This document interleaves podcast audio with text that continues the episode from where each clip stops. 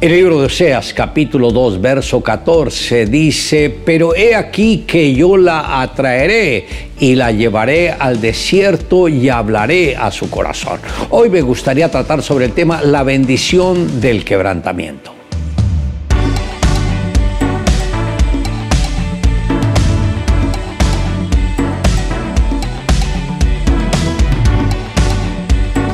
El arrepentimiento debe ser una experiencia personal. Recuerdo el caso de mi esposa que a tener su propia experiencia.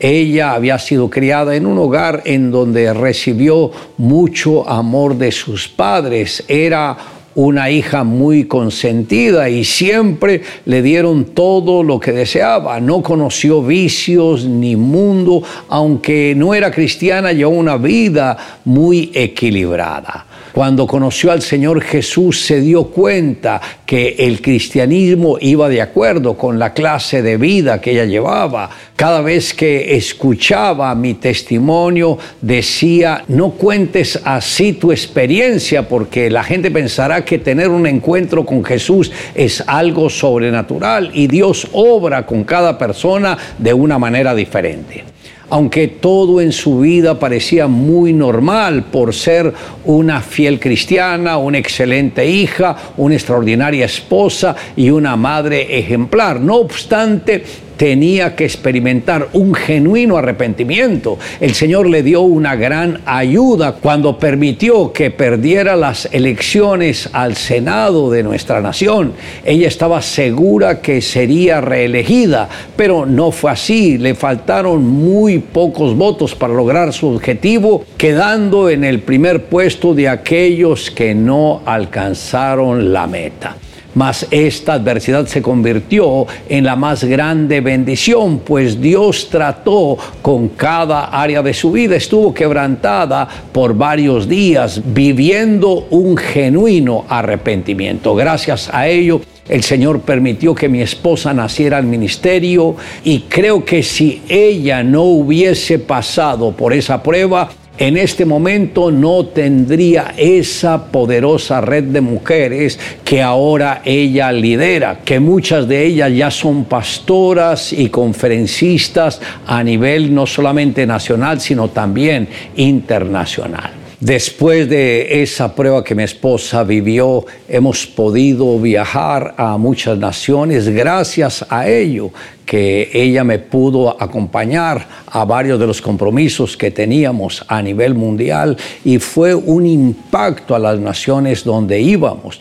Podemos ver que toda adversidad Dios la cambia en bendición. Ahora no sé por qué lucha usted está pasando, no sé cuáles son las dificultades que tiene, pero Dios transforma lo adverso en algo de bendición para nosotros. Él sabe cómo llevarnos a situaciones donde nuestro espíritu se quebranta y ahí aprendemos a tener los ojos puestos en nuestro Redentor.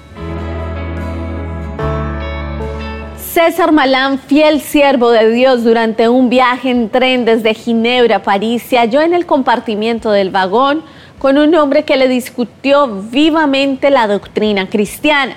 A cada uno de sus argumentos le respondió con un texto bíblico, pues era un cristiano que no se atrevía a entrar en controversia con su opositor.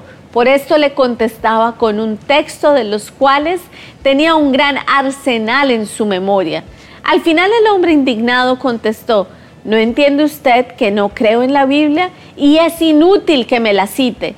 La única respuesta que le dijo Malán fue, si no creéis que soy yo, dijo Jesús, en vuestros pecados moriréis. Algunos años más tarde recibí una carta de un desconocido que le explicaba su conversión refiriéndose al incidente del tren. Decía, usted tomó la espada del Espíritu que me traspasó de lado a lado. Cada vez yo trataba de evitar sus golpes, usted me daba un nuevo golpe con su cita bíblica.